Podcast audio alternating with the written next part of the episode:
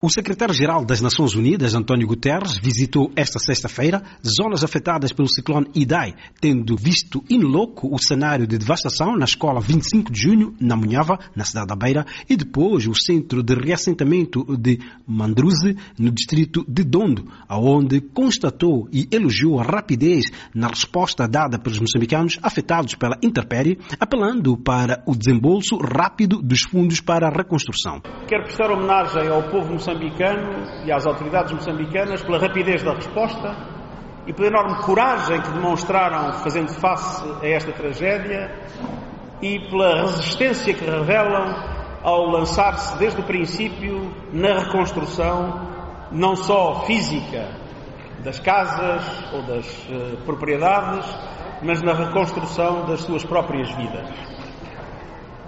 Agora, os moçambicanos sozinhos não poderão vencer esta batalha.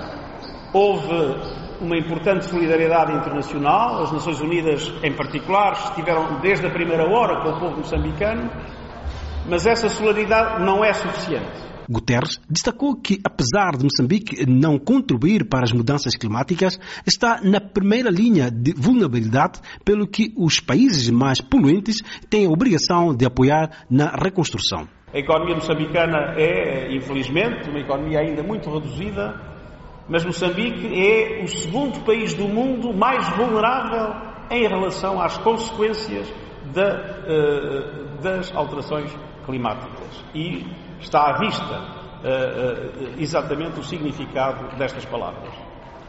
E por isso, daqui quero lançar uma mensagem muito clara aos países que são responsáveis pelo nível de emissões que têm por essas alterações climáticas, para lhes dizer que é preciso inverter a presente tendência em que as alterações climáticas estão a ocorrer ainda mais rápido do que nós.